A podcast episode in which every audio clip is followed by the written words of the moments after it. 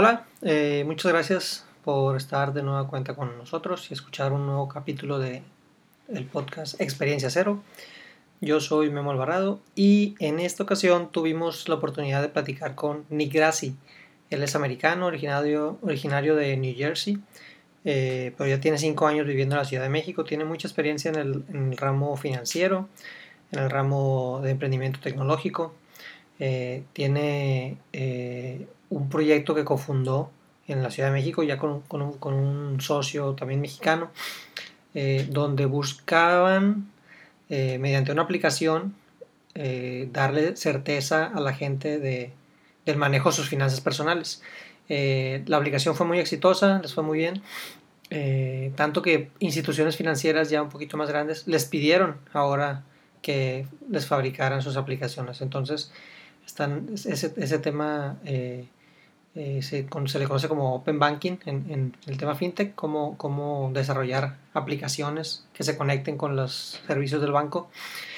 Eh, y está muy padre su historia, él vivió en, países nórdicos, vivió en España, vivió en San Francisco, eh, trae un tema, nos platica mucho de, cómo fueron las diferencias que encontró en el, en el mercado nacional cuando, cuando se vino para acá a hacer un proyecto. Eh, y pues tiene muchísima experiencia ¿no? en, un chorro de cosas. Nos platica eh, cómo es el, modelo nórdico de trabajo, donde ya te pagan al mes y se enfoca en que no hay muchísimas jerarquías en las estructuras eh, laborales. Caso opuesto acá, donde hay como que escalones burocráticos para llegar a la toma de decisión. Entonces creo que hay muy buenos consejos para cualquier persona que tenga un proyecto y en lo, en lo, particular su historia de vida es bastante interesante. Y pues muchísimas gracias a los que nos siguen escuchando, eh, espero que les sea de valor. Este ya es el episodio 33, entonces pues ahí va, vamos siguiéndole, esperemos que esté muy bien, mucha salud, muchas gracias. Bueno, 3, 2, 1 y grabando. Nick, muchísimas gracias por el, por el tiempo. Eh, Sé que estás ahí en, en, en la Ciudad de México y con, y con tiempos este, apurados por el proyecto que estás llevando. Entonces, te, te, agradezco mucho que me des la oportunidad de platicar contigo. Claro, no, muchas gracias por invitarme. Encantado de, de platicar. Excelente. Eh, me decías que eres de Nueva York, ¿no? Sí, sí, bueno, soy originario de New Jersey, de hecho, pero okay. bueno, tenemos una rivalidad ahí. Eh, un poquito complicado, pero, pero sí, eh, justo en las afueras de Nueva York, de la ciudad. Eh, pero bueno, em, ahí... ¿Fan de los Jets? No, por suerte, no, pues gracias a Dios que no, no soy fan de, de, los, de la mayoría de los deportes de Nueva York, porque pues ya, pues es una relación abusiva.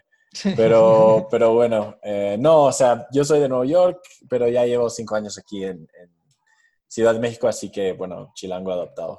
Cinco años tienes entonces. Sí. En la Condesa, ¿no? Me decías. ¿Siempre llegaste ahí o llegaste a otra parte? Um, siempre estuve por esta área. Eh, al, al, inicio viví en San Miguel Chapultepec, pero, pero bueno, muy cerca. Sí, claro. ¿Y, y, y qué te trajo o qué te llevó a la Ciudad de México? Pues una beca Fulbright. Eh, okay. Yo fui seleccionado para una beca eh, de, que se llama Binational Business y se enfoca mucho en, bueno, como se suena, pues en negocio. Eh, binacional fue creado, de hecho, con NAFTA en, el, pues en los 90. Es el único Fulbright de negocio que existe en el mundo. Y, y bueno, eh, pues estudié algunas cosas en el ITAM, en el, en el MBA, okay. y estuve trabajando tiempo parcial en Deloitte Consulting aquí, eh, como parte de la beca. Entonces, eso, eso al final de cuentas es lo que me atrajo. Pero, pero bueno, siempre me ha pues, fascinado México y, y, quería conocerlo. Pero antes de venir, la verdad, no lo conocía.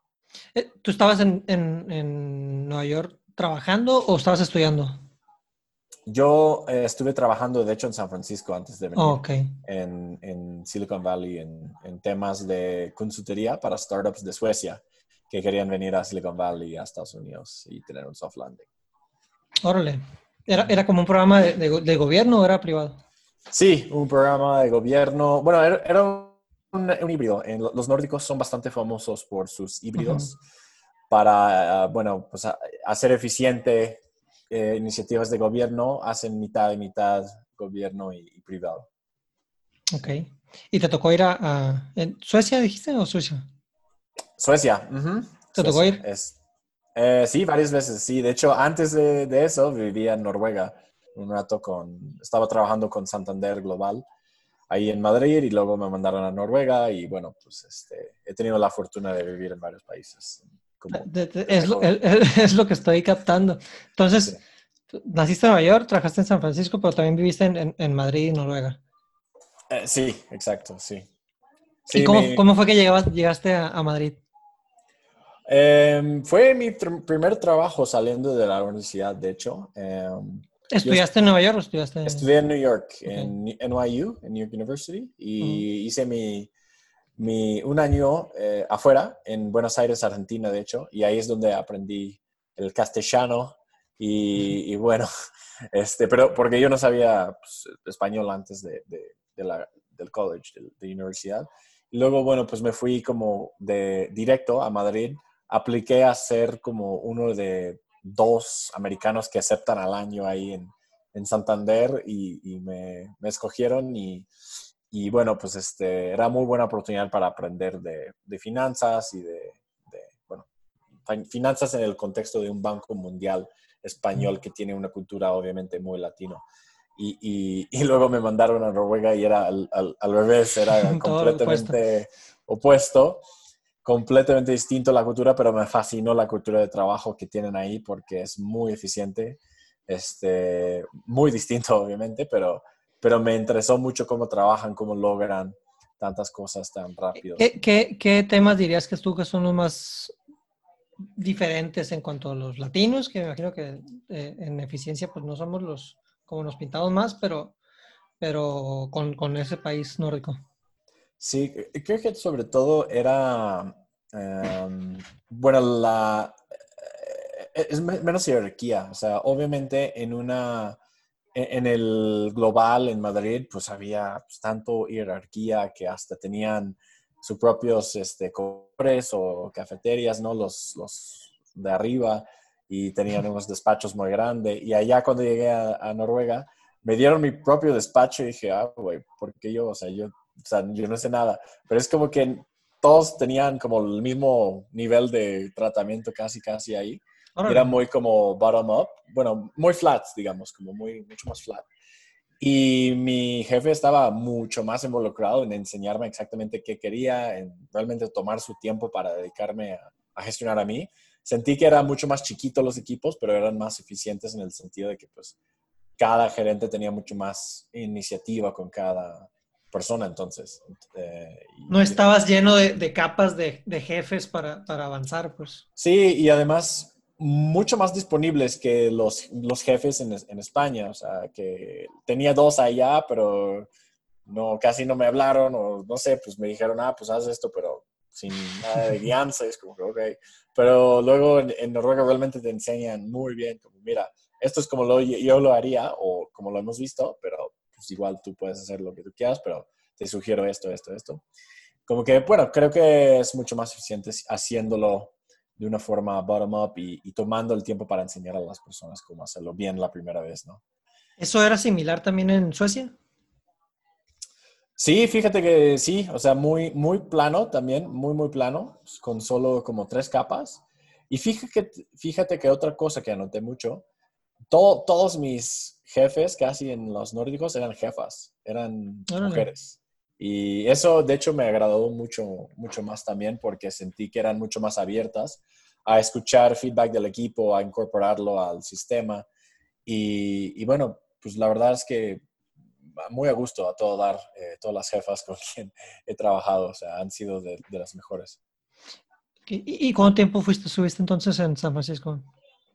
Un año, solo un año. Este, estuve un año en Madrid, un año, bueno, como cinco meses en Noruega, un año en, Nueva York, un año en Buenos Aires y bueno, luego un año en San Francisco. Y dices que y tienes cinco en México, entonces hubo algo que, que, te estabilizó un poquito más. Exacto, sí, me siento que pues ya soy adulto aquí en México, este, pero bueno, no, es, es, es, el lugar en donde he pasado la mayoría de mi, mi vida adulta ahora. Y sí, me agrada mucho la, pues la otra parte, ¿no? La, como que son dos lados del, de, de cultura. Y, y, siempre me ha encantado como la, la, cultura latina porque crecí, donde yo crecí en New Jersey era mucho latino, o sea, uh -huh. 70% latino. Entonces, este, siempre he tenido ese, ese como atracción a, a la cultura latina y, y, los nórdicos fueron por accidente, este, la verdad. Pero, pero bueno, aquí me, me, gusta mucho obviamente la comida, la gente, este, eh, el hecho de que en la Condesa puedo caminar a, a, a donde sea. Hay, eh, hay, de todo aquí, ¿no? Y, y, se vive muy bien, yo creo. Este, y hay, bueno, una escena de emprendimiento increíble que está obviamente explotando, como, como todos sabemos.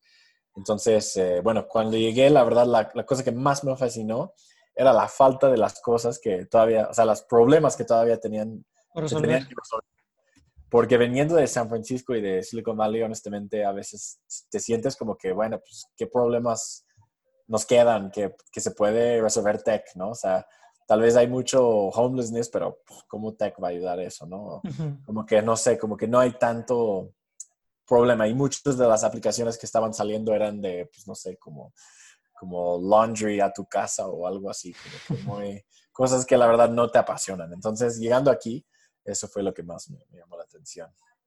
¿Y, y, y de, te quedaste dentro de Lloyd una vez que terminó Fulbright o ya buscaste una oportunidad o ya fue cuando nació Finerio?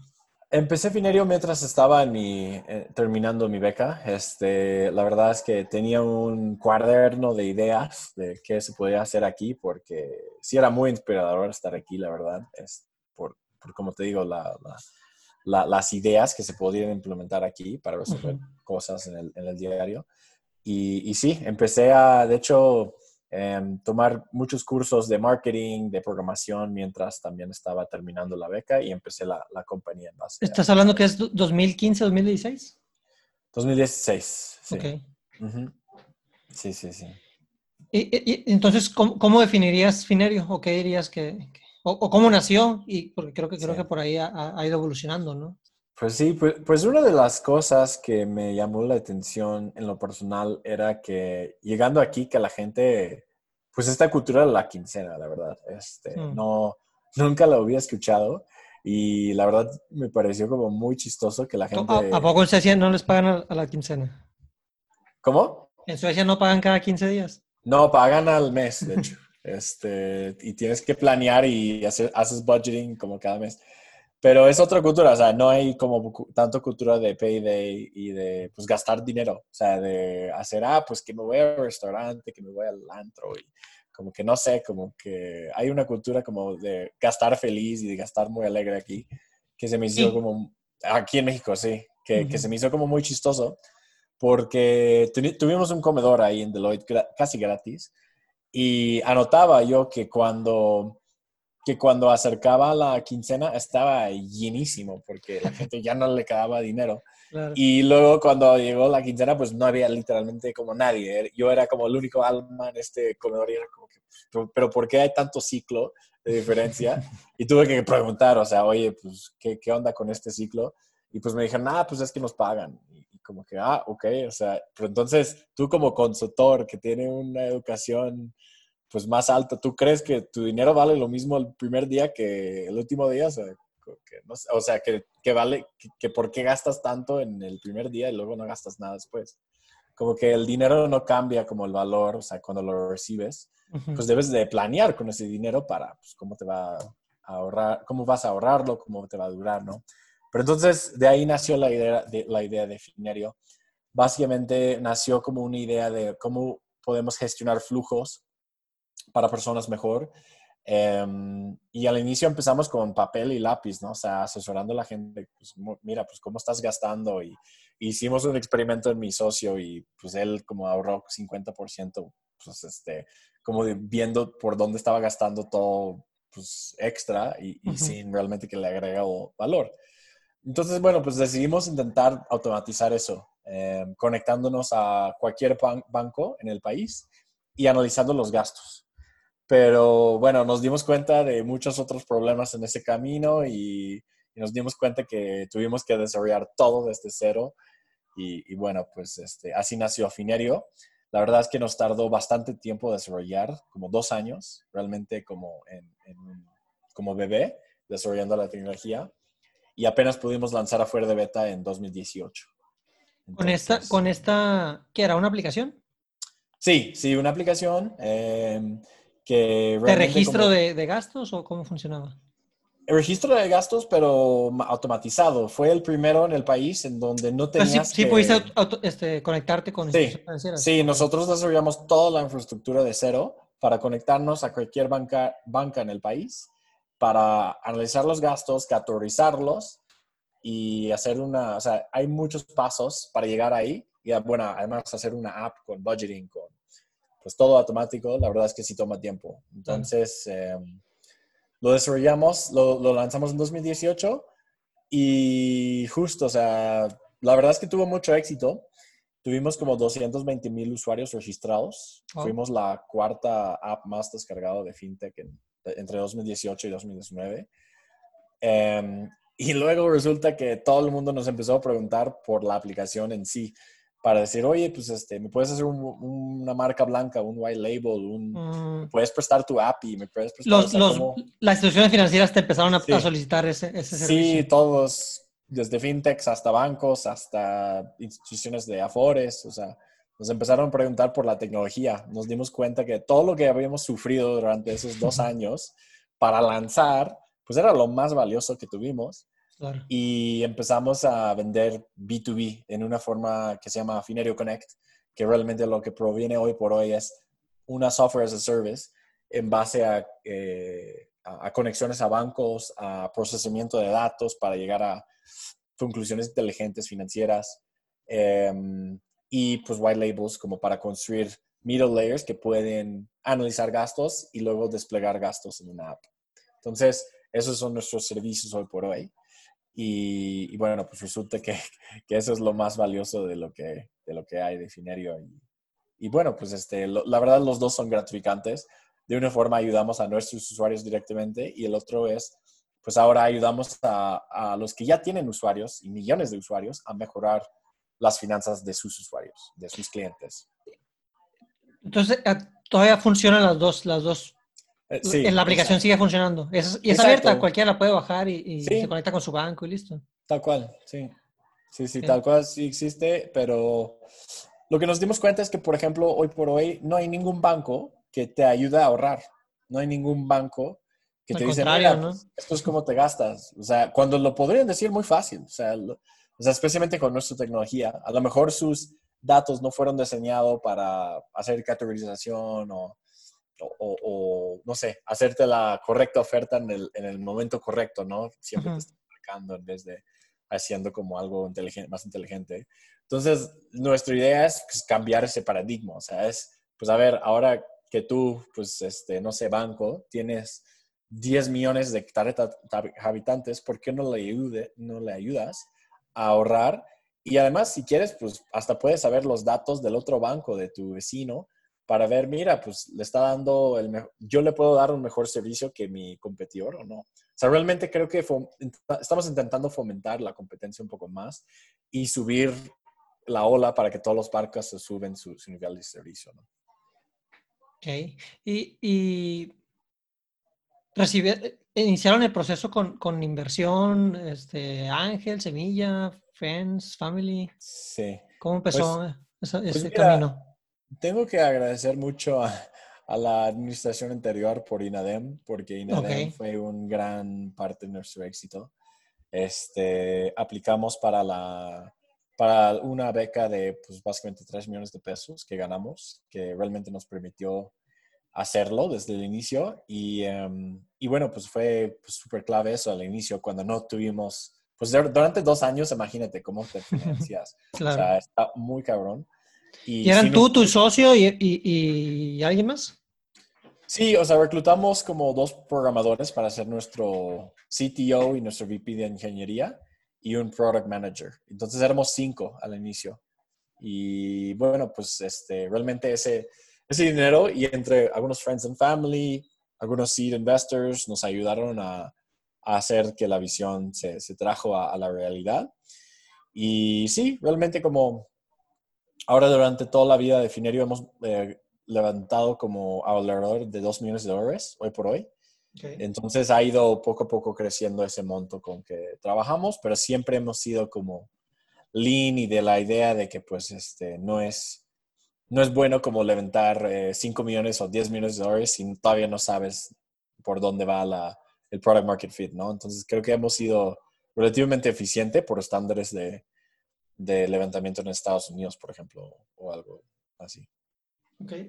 Y esta parte de, de, tener los dos, los dos caminos o las dos eh, enfoques, tanto el B2C, que es la aplicación, y el, y el B2B, ¿qué, qué chamba eh, te toca a ti para, para poder darte cuenta eh, las necesidades de cada una sin, sin, que, sin que pierda el enfoque? O, o, o si ves como que ah, a lo mejor la apuesta en este momento es muchísimo más importante para el B2B porque está la demanda y hay mucha posibilidad de capitalizar y con, y con tener unos márgenes interesantes en esa parte.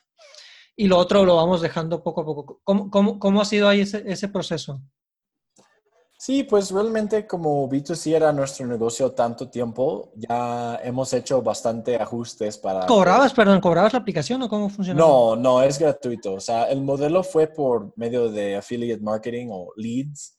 Este, El problema que encontramos es un par de cosas, que los leads pues este, o no convertían em, o pues este, no pagaban lo suficiente o literalmente no nos pagaban.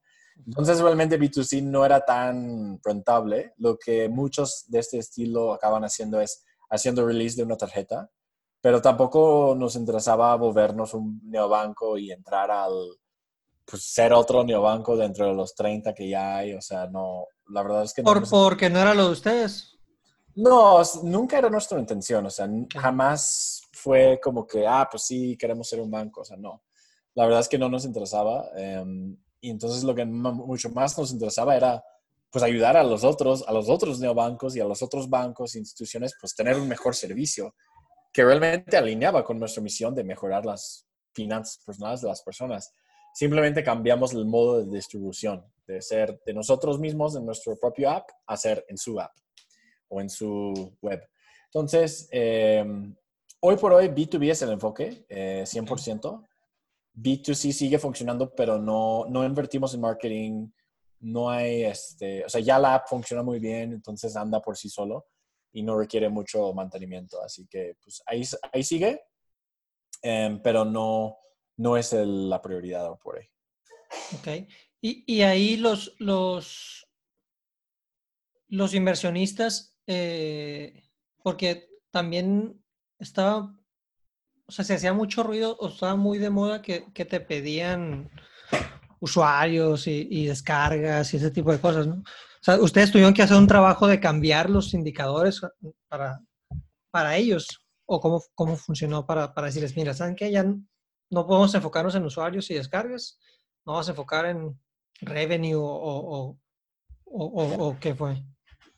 Pues mira, para la mayoría fue un alivio porque este, B2C es duro, o sea, la verdad es que es, es una, especialmente esta parte de, pues, eh, monetizar por leads, siempre fue como la parte más débil, creo que de nuestra tesis, o sea, tuvimos un muy buen producto, un muy buen equipo, el mercado, o sea, es relativamente grande, pero, pero el modelo de negocio como tal, pues no estuvimos generando ingresos.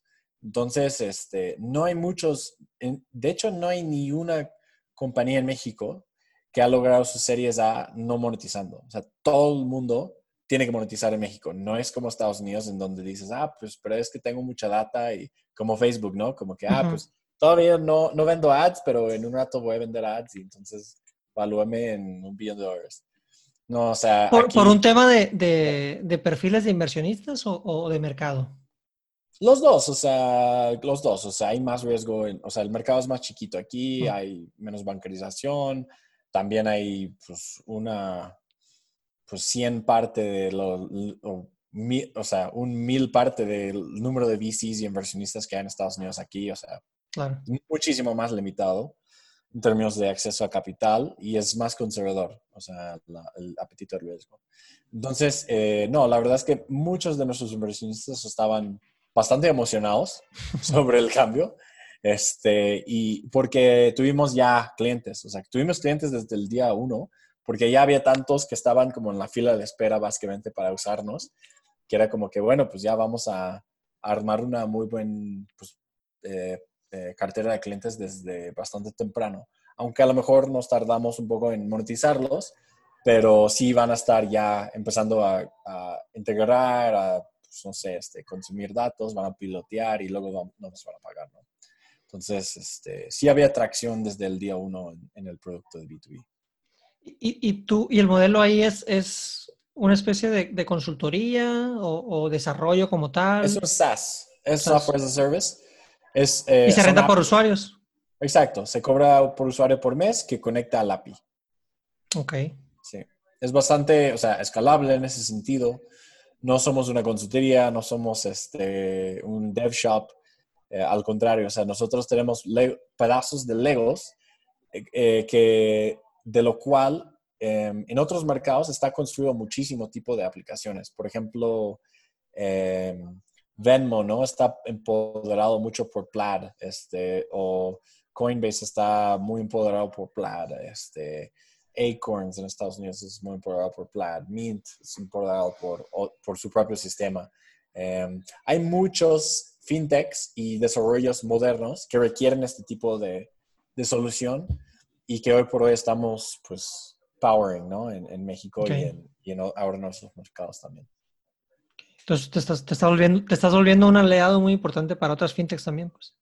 Sí, sí, somos una capa de, de, pues de soluciones financieras muy probadas. O sea, nuestro API ya tiene casi 10 millones de llamadas a, al, al API y está muy comprobado con nuestros usuarios que funciona, este, que procesamos los datos bien. Es algo que toma tiempo hacer bien. Eh, como mencioné al inicio, pues nos tardamos dos años en hacerlo bien y, no es fácil. Entonces, este, el hecho de que pues podemos vender eso tiene mucho valor porque eh, no hay realmente nadie más que tiene la experiencia de, de contactar directamente a tantos usuarios como nosotros. Claro. ¿Y, y, qué perfil tiene tu, tu socio? ¿O qué, el, cuál es, cuál es su, su, su rol? Pues, pues, también estaba en Deloitte conmigo, entonces los dos tenemos un background un poco más de negocio. Él estudió su MBA en, en, Estados Unidos con Fulbright, entonces hicimos al revés el, mismo beca. Y así nos conocimos eh, trabajando juntos y, nos tocó fundar la práctica de fintech ahí eh, en Deloitte, un poco como ayudando a muchas instituciones financieras en, desarrollar su estrategia hacia los fintechs en México. Okay. ¿Y ahorita cómo se, cómo se dividen las responsabilidades o cuál es el rol de cada quien? Mi socio es mucho más del lado de, em, de corporativos. Entonces, él lo que hace es trabaja con muchos bancos y muchas instituciones financieras y yo trabajo mucho con muchos fintechs. Entonces, em, así nos dividimos. Y, pues bueno, eh, obviamente pues tenemos distintos roles también. Él maneja mucho las finanzas, este, yo manejo mucho el levantamiento de capital, eh, los recursos humanos. Yo era reclutador para, brevemente, para eh, startups en Nueva York, entonces sabía cómo reclutar un buen equipo. Em, entonces, bueno, creo que nos complementamos bien en ese sentido. ¿Y, y ahorita cuáles dirías que son los, los, los retos para Finerio? En, esta etapa de, crecimiento que tú dices, a lo mejor aquí en México sí existe más oportunidad que en otras partes, pero también va a implicar hacer, eh, pues, tomar ciertos pasos eh, de, otra forma, ¿no? O, se vuelven otro, tipo de retos. ¿Qué has, has detectado por ahí? Mm, no estoy seguro si entiendo totalmente la pregunta, o sea, en qué sentido. De... Por ejemplo, en, esta parte que fuiste reclutador en Silicon Valley, ¿no? y que lo, lo, lo, platicamos por ahí en, en Academy. A lo mejor allá era muy fácil lanzar una posición y que te llovieran este, aplicaciones de, de, gente tech especializada. A lo mejor eso acá en México no pasa. Eh, por poner un tema, ¿no? No, no sé qué otros retos por ahí estés este, detectando. Pues principalmente nuestro reto eh, principal era, giraba alrededor de la tecnología, o sea, de poder construir algo rápido sin mucho capital. o sea, el problema realmente giraba mucho alrededor del cómo podemos probar que este producto va a tener un product market fit cuando no existe y cómo podemos bajar suficientes recursos para ir lo suficientemente rápido para que nadie nos alcance. Y aquí en México la verdad es que está, está difícil, ya cada vez es más fácil, eh, cada vez hay más VCs que quieren entrar aquí, pero antes, en 2016, 2017, era pues, el desierto, yo creo, aquí. O sea, en términos de capital era horrible. y, y, pues bueno, la mitad de las veces los VCs no tenían dinero o, o, querían ya como que estabas vendiendo un millón de dólares al año o algo así. Entonces, para nosotros eso fue el reto principal. El talento no, no fue tanto problema para mí. Em, no sé, pues este, recluté muy agresivamente en LinkedIn y sabía cómo, pues que era un, simplemente una cuestión de trabajo y de eh, ser persistente y de buscar a los mejores y ser persistente con ellos y convencerlos. Y, y de eso yo sabía que podía hacer, pero lo que no sabía era el, el, capital, ¿no? Y entonces, de hecho, muchos de nuestros inversionistas vinieron de Estados Unidos y tuve que ir mucho allá y, y tuve que estar, este, pues, yendo y viniendo de San Francisco y Nueva York para, para conseguir la capital en general. Ok. Eh, están muy pulverizados. ¿Tienes muchos inversionistas? sí, o sea, al inicio la verdad sí necesitábamos como la ayuda de varios ángeles. y, pues bueno, eh, la con Safes. O sea, la ventaja de Safes es que lo, hacía mucho más fácil. Y, y, bueno, pues este, podíamos hacer rolling closes, ¿no? Porque había varios puntos de la compañía en donde realmente teníamos este, o, un mes que nos quedaba o, o, ningunos meses que nos quedaban, entonces tuve que levantar de nuevo. Y la verdad es que sí fue muy estresante durante los, especialmente durante los primeros tres años, cuando no estuvimos haciendo ingresos. O sea, muy, muy, muy estresante. Principalmente eso fue la, el reto número uno. Ahorita la, la, operación se mantiene con, con los ingresos. Todavía no, pero esperamos que ya probablemente el siguiente año, al principios del año, sí ya. Ok, súper bien. ¿Y, qué, tan, qué tan complicado es eh, como, o, y, te lo pregunto porque no, no, conozco, ¿no? Este, poner a, diferentes socios en, tu visión, que, que, confíen en ti, pero pues varios, ¿no? Ya, pues Mm, cada vez es menos difícil, ¿eh? O sea, ya cada vez que tengas más product market fit, los inversionistas están más convencidos de tu dirección, le vendes como más como la, la visión que tú quieres y puedes ser más como quisquioso con quienes invitas a la ronda. O sea, al inicio realmente es mucho de, pues, quien me quiere invertir. Una apuesta, ¿no? O sea, está bien. Pero no, sí, o sea, cada vez han sido más sofisticados los, los inversionistas que nos acercan y hasta, pues sí, o sea, hemos tenido que rechazar algunos que son muy buenos, pero simplemente pues no nos hace sentido ahorita recibir más capital para diluirnos, etcétera. Entonces, eh, no sé, pues yo creo que se trata más que nada de quién te puede ayudar a lograr ahora los contactos, porque también, bueno, pues es totalmente los inversionistas que nos invirtieron al inicio con la idea B2C, que ahora que necesitamos introducciones en el mundo B2B. Por suerte, algunos todavía nos pueden ayudar, pero sí, cada vez, este, creo que cada vez que tengas más tracción, más validación del mercado, es más fácil cada vez atraer a gente que, que creen en la visión y que estás alineado, porque tú como emprendedor tienes que pichear la, la visión correcta y ellos te lo tienen que comprar. Entonces, eh, creo que es un buen filtro eso, simplemente cómo picheas, qué tienes en el pitch, si le suena con el inversionista o no. Este, pero sí, yo creo que definitivo em, está, está creciendo el panorama y la visión incluso de los mismos inversionistas, ¿no? Y COVID ha cambiado eso también, ¿no? O sea, desde que, pues ahora, pues los que tienen y los que están probando tracción durante este tiempo, pues son buenos apuestos porque son resilientes. Este, han probado que pueden hacer dinero en un ambiente difícil. Entonces, este, sí, cada vez hay más como creencia en lo que estamos haciendo, ¿no? Ok, sí. Que, me imagino que, pues, como, comentas, pues se va ganando con, los resultados que estás obteniendo de parte del, mismo mercado. ¿Y, qué, dirías tú que ha cambiado de, de, Finerio en la operación eh, en, este, en estos meses de, pandemia? Pues estamos más, más ocupados que nunca.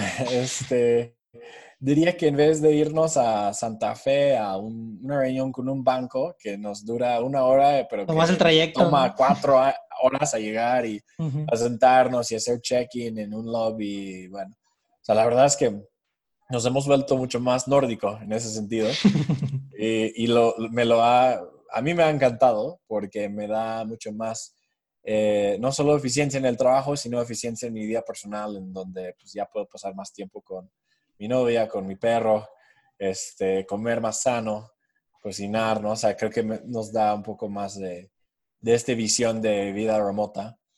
y, creo que me ha comprobado que pues, el equipo puede ser remoto completamente y tenemos mucho, pues ya trabajábamos como algunos días remoto, pero esto me ha demostrado que pues bueno, pues podemos ser completamente una compañía remota y, y me da mucho gusto, ¿no? Que podemos tener esa flexibilidad y, y que tenemos ese tipo de perfil que es muy responsable con, con su tiempo y con, con su, su, gestión, su autogestión, ¿no? ¿Tienen espacio físico, un coworking o una oficina? Ya no. Antes sí, ya no. Este, y la verdad no tenemos planes para contratar uno. Se van a mantener remoto este, hasta Por, sí. Exacto, sí. Sí, y de hecho, ¿sabes que También otra parte bueno de esto es que hemos uh, tenido más apertura para trabajar eh, con, con, colaboradores que están afuera de la Ciudad de México. Y creo que eso también nos ayudó mucho a encontrar buen talento y a mantener los costos eh, como normales, porque bueno, cada vez aquí en la ciudad es más caro, los costos son más caros, los sueldos son más competitivos y hay menos, eh, o a lo mejor, bueno, no hay tantos programadores para que en la ciudad, aunque hay muchos, pero bueno, pues es un pool limitado eh, de, recursos. Y creo que lo bueno de esto es que pues, la gente en Campeche ahora no tiene que salir de su, de su ciudad para tener un buen puesto, para seguir su carrera bien. Y, yo creo que eso es muy bueno para las ciudades más chiquitas aquí en la, en, la República. Sí, totalmente. Pues e, es, algo que hemos visto en, en Hackademy. Eh, inclusive empresas, eh, pues muchas startups que se inició en Guadalajara, por ejemplo, están están batallando porque al paso de, no sé, de un tiempo que desarrollan un buen equipo, llega, pues allá está IBM, están varias, y oye, pues les tira un sueldo que ellos no pueden competir y pues se, van los equipos de trabajo, ¿no? Entonces se, vuelve, se vuelve bastante complicado, pero con esta parte remota, este, pues una persona que está en Zacatecas, que, con, una fracción inclusive del sueldo que pagas en una gran ciudad, este, puede vivir muy bien y, a lo mejor él quiere su calidad de vida de, ese tipo, ¿no? No necesita pues, mudarse a otro, a otro lado y, seguir creciendo profesionalmente. Pues. Definitivo, incluso pues nos ayuda a expandir internacionalmente, pues podemos eh, contratar colaboradores en otros países sin mucho tema, porque todo el equipo está acostumbrado y tenemos la cultura de, trabajar remoto y, creo que, bueno, pues ayuda mucho a mejorar los procesos. ¿Tienen, tienen este, visualizado también salir de México en, el mediano plazo, largo plazo? Sí, sí, de hecho ya estamos en Colombia y, estamos también en Chile. Y bueno, pues tenemos planes para seguir creciendo en, otros países latinoamericanos. Em, ya trabajamos con muchos partners, de hecho, en, algunos países, incluso como con, Mastercard. Mastercard es uno de los key partners nuestros. Entonces, eh, pues sí, el plan es seguir expandiéndonos. Eh, entonces, no, no, no es un tema territorial de que primero vamos por México, es más como de oportunidad de que se estén abriendo negocios fuera. Sí, sí, o sea, ya tenemos muy bien dominado el, el qué tenemos que hacer aquí y qué, cómo es el sistema. Creo que lo que nos falta aquí es profundizar un poquito más en nuevos servicios. Em, ahora, como conectarnos a cuentas bancarias de, de pymes, Em, cuadrar pues, datos del SAT con datos bancarios, hacer este, pagos, em, varios tipos de cosas que podemos hacer aquí, pero pues también en otros países pues no existen este tipo de servicios. Y hay, bueno, muy pocas compañías que tienen este tipo de experiencia que tenemos nosotros.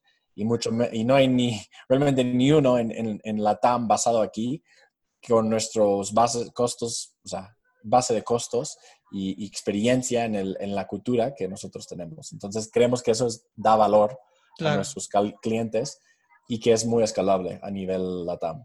Claro, no, sin, sin duda. Eh, ahorita ya cuántas, cuántas personas son en el equipo de Ginerio? Ya somos, creo que 23 colaboradores. Estamos creciendo cada día. De hecho, estamos contratando otros 5 o 7 posiciones. Em, y, bueno, pues eh, todo en base a, demanda y crecimiento pues, orgánica, digamos, ¿no? O sea, ha sido muy grata la, experiencia de, este COVID y creo que ha hasta empujado nuestro, pues, eh, el tipo de servicio que damos, ¿no? Que es digital, que es cómo podemos digitalizar todos los pasos de onboarding, de pues, finanzas personales, de todo, ¿no? Ahora porque pues, muchos sucursales de bancos están cerrados o el fintech que dependía de, no sé, de cosas manuales, pues ahora tiene que depender de cosas más digitales. Entonces, eh, pues sí, seguimos, seguimos creciendo. ¿Y cómo, cómo, cómo mantienes la cultura eh, ahora con un equipo remoto?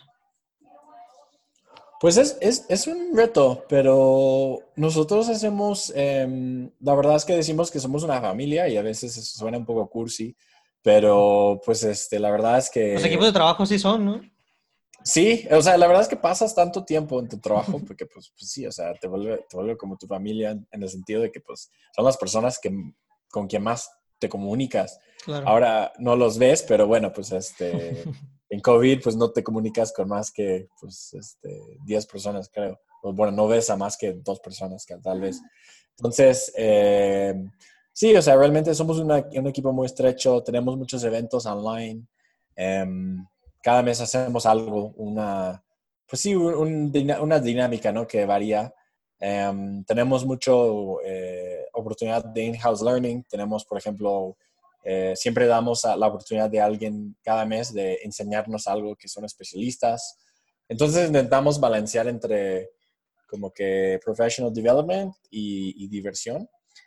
Y, pues bueno, em, tratamos de ser muy abiertos, tenemos cultura flexible, eh, somos una, intentamos como que ser una empresa como más, como nórdico, ¿no? Como basado en resultados, no en muy plano, o sea, muy de que pues nosotros los fundadores, pues somos como muy abiertos y hablamos con todos, o sea, somos, este, intentamos ser como uno de, como cualquier.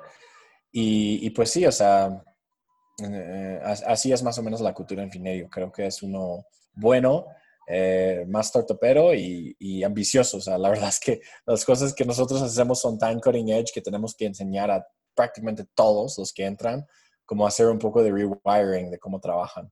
Entonces, em, sí es un, un, poco especial y requiere a alguien que realmente les, les están apasionados por lo que hacen porque tienen que aprender. Claro.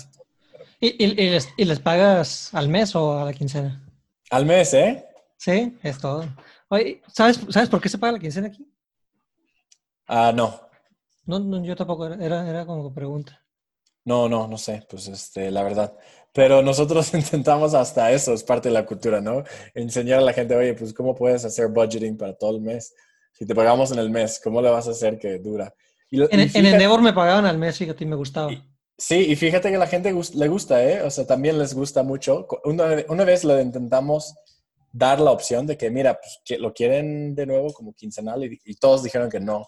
Pues ya se acostumbraron al mes y que les gustó y creo que honestamente sí resulta más ahorro. O sea, es mi sospe, yo sospecho, no lo tengo confirmado porque nunca hemos pagado nada, entonces no puedo. Y bueno, bueno, todos los miembros del equipo tienen sus cuentas vinculadas, así que ven cuánto ahorran, cuánto gastan, ¿no? Entonces creo que tenemos una, un equipo un poco más consciente del gasto de todas formas que, que lo normal. Pero, pero sí, sospecho que por mes ayuda más a planear. Sí, se, me hizo muy curioso cuando comentaste hace ratito del, del pago quincenal, cómo, cómo, se vuelve loco la gente cuando tiene la quincena en, en, la bolsa, ¿no? Y, lo vemos Exacto. en los mariscos, por ejemplo, nos va mejor en, en, los fines de semana de quincena, que también es algo como que, eh, que ha de pasar en el mercado en, muchas partes, pues, o sea, que, que en la quincena es cuando la gente trae dinero, pues cuando lo gasta. Claro, de hecho hicimos un análisis una vez porque tuvimos tantos usuarios, obviamente, y tuvimos tantas transacciones que podemos hacernos como eh, modelos. modelos financieros. Y fíjate que como literalmente como el 60-65% del gasto está hecho en los primeros dos días del quincena, en promedio. Sí. Entonces, está loco. Está, está muy, muy marcado. O sea, digo, obviamente eso también incluye cosas como renta, que son eh, hipoteca, etcétera. Pero igual, o sea, es, es, una muy alta porcentaje que está gastado en... Y ves un slope como así, literalmente va así. Y, y sí está muy fuerte la cultura de la quincena. hasta el tráfico, hasta los restaurantes, hasta tu comedor Godín. se anota. Sí, sí, sin duda. Qué, qué, curioso, ¿no? Y, y, se podría profundizar muchísimo más. Y, o, o, más bien, ¿cuál es tu perspectiva de por qué crees que, que, que al mes es más eficiente? ¿O sería más eficiente para cada quien? Pues creo que viendo como la, el cómo, imagínate que gastaste, o sea, si gastaste el 60% en promedio de tu, tu, dinero en dos días y no te pagan hasta, pues, este, 13 días después, pues estás, vas a estar muy apretado. Pero yo creo que, imagínate, o sea, si gastaste 60% y te pagan hasta el siguiente mes, pues tú sabes intuitivamente que no hay ni forma de que llegas. Sí, sí, sí, Entonces yo creo que la gente es más cautela en esos primeros dos días. Yo creo que ahí es donde está el 80-20, porque justamente está en ese día que te pagan que te emocionas demasiado, porque dices, aún si gasto, pues no hay tanto que me faltan para que me paguen de nuevo y si necesito puedo tomar un préstamo al final. Pero yo creo que si ese mes como que te da coraje, ¿no? Como ir al, a gastar tanto ese primer día o dos días. Yo creo que le, frena un poquito al, a, la, emoción. Sí, le, mezcla la, ahora la, lógica con la emoción, en vez de pura emoción. Sí, sí, totalmente. No sé, Claro, claro, está, está, está, interesante el tema. ¿Y, ¿Y, qué sigue entonces ahora para, para, para, pues, para, para ti, Nick? Este, ¿Te quedas un rato en México? Me imagino, ¿no? Sí, pues aquí está el negocio. Eh, Em, aquí está el changarro y pues yo lo cuido personalmente. Este, pero bueno, pues vamos, estamos ah, expandiendo en, varios países. La verdad es que quién sabe eh, si me voy a, otro país latinoamericano en donde nos abrimos. Em, bueno, mi, mi, novia y yo somos de Estados Unidos, ella quiere hacer su maestría allá, entonces puede ser que en estos años estoy un poco más flexible por, por dónde estoy viviendo, pero yo creo que, bueno, pues en el inmediato, pues yo me voy a quedar aquí y, vamos a ver qué pasa en el mundo post-COVID, ¿no? Cómo, cómo nos ajustamos, si, si, volvemos a la oficina algún día o no. Em, pero sí, uh, definitivo, hay muchos como que takeaways y lecciones y aprendizajes que, por el positivo que nos ha traído COVID y, y, la verdad es que me gusta mucho el, el trabajar de casa, me gusta, creo que el equipo también le gusta. Entonces creo que vamos a tomar em, muchos como lifestyle decisions en, en, en, cuenta con esto en mente, ¿no? De cómo podemos maximizar la eficiencia, pero también la vida personal, ¿no? Y cómo podemos este, hacer que, que tengamos una, una, vida satisfactoria en los dos. Claro, que, que, yo creo que eso es lo, lo que te permitiría ser más, más valioso para, pues para todo, el, todo el equipo, ¿no? Eh, entonces, les estás, o sea, estás inculcando en tu proyecto a esta gente que estás trabajando contigo esta, esta cultura nórdica que te, que te gustó de, eficiencia y, calidad. Este, ¿has, ¿has, sentido también como un poquito de, restricción? o, hay gente que ha pasado que, ¿sabes qué? Pues a mí no me gusta esta, esta forma de trabajar y bye. Ah, fíjate que, bueno, mi, mi, socio también es importante decir que él trabajaba en Suiza. Entonces, eh, por Naciones Unidas por mucho tiempo, mucho tiempo. Entonces era una coincidencia que nos topamos y los dos habíamos vivido este estilo como europeo, norte, o sea, medio... socio es mexicano, ¿verdad? Sí, sí, es mexicano. ¿Cómo se llama? José Luis López. Y bueno, pues este, él estaba en Naciones Unidas muchos años, también pues traen una cultura un poco distinta en Suiza, pero es parecido a lo de Suecia y es bastante eficiente. O sea, es más como alemán, pero pues, alemanes también son como eficientes, ¿no? Pero, pero sí, o sea, el, tema es que entre los dos creo que desde el inicio hemos buscado un perfil que cuadra con eso. Y por, por, por, ende, realmente no hemos tenido mucho choque de cultura, fíjate. Y creo que la gente se acostumbra, o sea, se han acostumbrado a pagar durante un mes. Eh, se han acostumbrado a em, pues la... sí, no tener mucha jerarquía ahí. Y creo que a nadie le molesta eso, o sea, realmente todo el mundo le gusta, o sea, es, es, algo bastante como universal que la gente no les...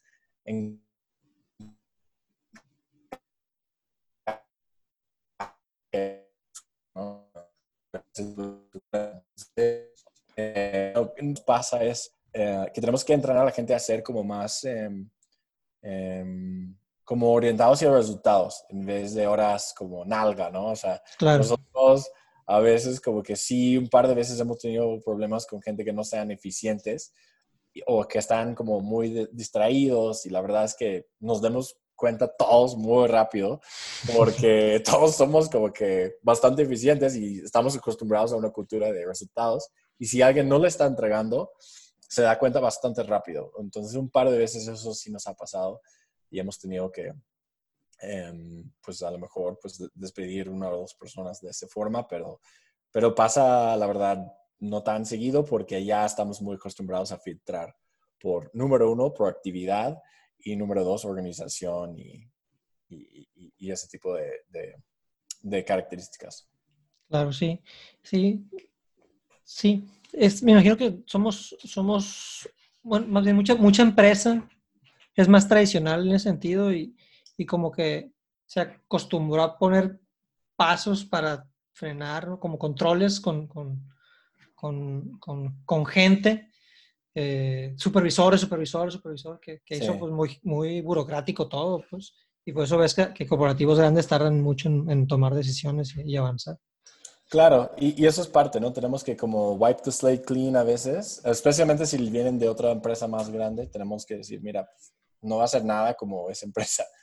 Tienes que básicamente reset your chip y vamos a ir de cero, o sea, en ese sentido, porque sí, o sea, allá en Santander la gente, bueno, en global, la gente como que yo sentía que hasta como que no querían ser anotados porque pues eso fue malo, o sea, querían estar ahí nada más en un nivel Mm, intermedio en donde hacían lo, que, lo mínimo que tenían que hacer, pero no más, porque si hacían más, a lo mejor el jefe decía, pues, ¿por qué hiciste eso? O sea, fuiste encima de mí o, este, mm. no sé, o, o, pues tenemos que ver con miles otros departamentos, entonces te voy a poner mucho más trabajo. O sea, la gente como era muy, como que they played to the middle, ¿no? To the mean. Y no me, no me gustó nada eso, o sea, me gustó mucho una cultura que me podía como subir mucho más, ¿no? Más rápido, claro. Y, y, y, para lograr como que esa, ese, ese mecanismo dinámico, Nick, eh, me imagino que tienen que implementar o, revisar indicadores. O, o es, es, más confiar en la persona y, llegar a las fechas. O, porque no sí. es tan operativo tú o, tu socio, ¿no? Para estar revisando lo que están haciendo todos. Típicamente tenemos como KPIs o OKRs por, por em, departamento y por la empresa, pero no los tenemos a nivel personal. Eh, es demasiado, la verdad, trabajo para, y, tiempo para estar dando seguimiento a cada persona.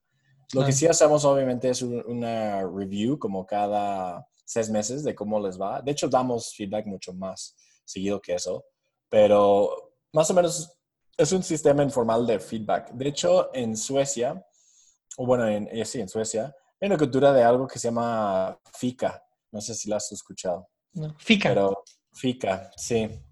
F-I-K-A. Este, y lo que es es como un té inglés parecido a eso, pero de café y de pastries, de, como que de, de, ahí. Y es un es una periodo informal como de 15 minutos, típicamente al día, en donde la gente como que se habla pero se habla tanto de temas personales como de profesionales y es una mezcla de todos los departamentos, de todos niveles, jefes y, y abajo.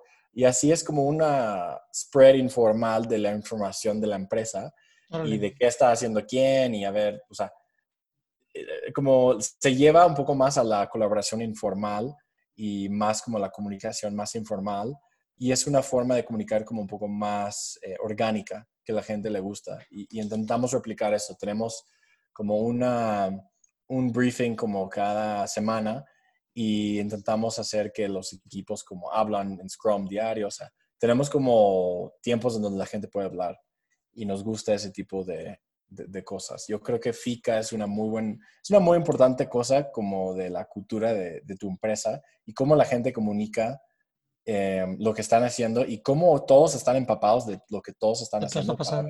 Exacto. Sin tener que formalmente documentar algo. Este, porque la verdad es que las cosas cambian diario, especialmente en una startup. Entonces ahí está escrito por Slack mínimo todos los días, todo lo que todos estamos haciendo. Súper. Bueno, Nick, eh, eh, eh, tú en lo personal, este, compartes este, con otros emprendedores o, escribes en Twitter o en algún lado como, como un poquito lo tuyo, lo que te gusta. No tanto ahora. Este, antes yo tenía un blog de, viajes, pero bueno, con COVID ya no. está pausado. Este, sí, está pausado por el momento, pero pero bueno, eh, sí estoy en Twitter, aunque no soy pues tanto de escribir, me gusta mucho más leer. Em, también me gusta bueno, leer libros y, etcétera. Em, yo escribo tal eh, cada cuando para unos eh, como publicaciones, pero bueno, eso es de vez en cuando. Em, por ejemplo, Mexico Business News, ahí escribo a veces para dinero en imagen, ese tipo de cosas, pero, pero bueno, de vez en cuando. Ah, súper, súper bien. ¿Y, y, cuáles son tus redes en, si caso, en caso que por ahí alguna, alguien que esté escuchando quisiera investigar un poquito más de lo que, de lo que traes? Sí, pues en Twitter yo soy Grassy Nick, es mi nombre al revés. Bueno, apellido Nick y Nick, mi nombre. Em, y sí, este, definitivo eh, me pueden encontrar ahí o en LinkedIn, igual estoy abierto, posteo bastante ahí em, sobre pues, los eventos que hacemos, este, eh, las charlas en donde participo. Estoy en bastantes panales, paneles cada vez. Sí, no, no pañales, pero paneles. este, entonces, eh, uno grande que viene es eh, el Open Finance, vamos a estar hablando ahí. Eh, Lendit, eh, FinTech, vamos a estar ahí. Entonces, siempre nos pueden encontrar. A mí o, a Finerio. Súper. Pues muchísimas gracias por el tiempo, Nico. Claro, no a ti. Gracias por la, por la enseñanza. Claro, ojalá que fue este, divertido y útil para, para los oyentes. Estoy seguro que sí. Y pues muchas gracias al que esté escuchando. Esperemos que te haya gustado.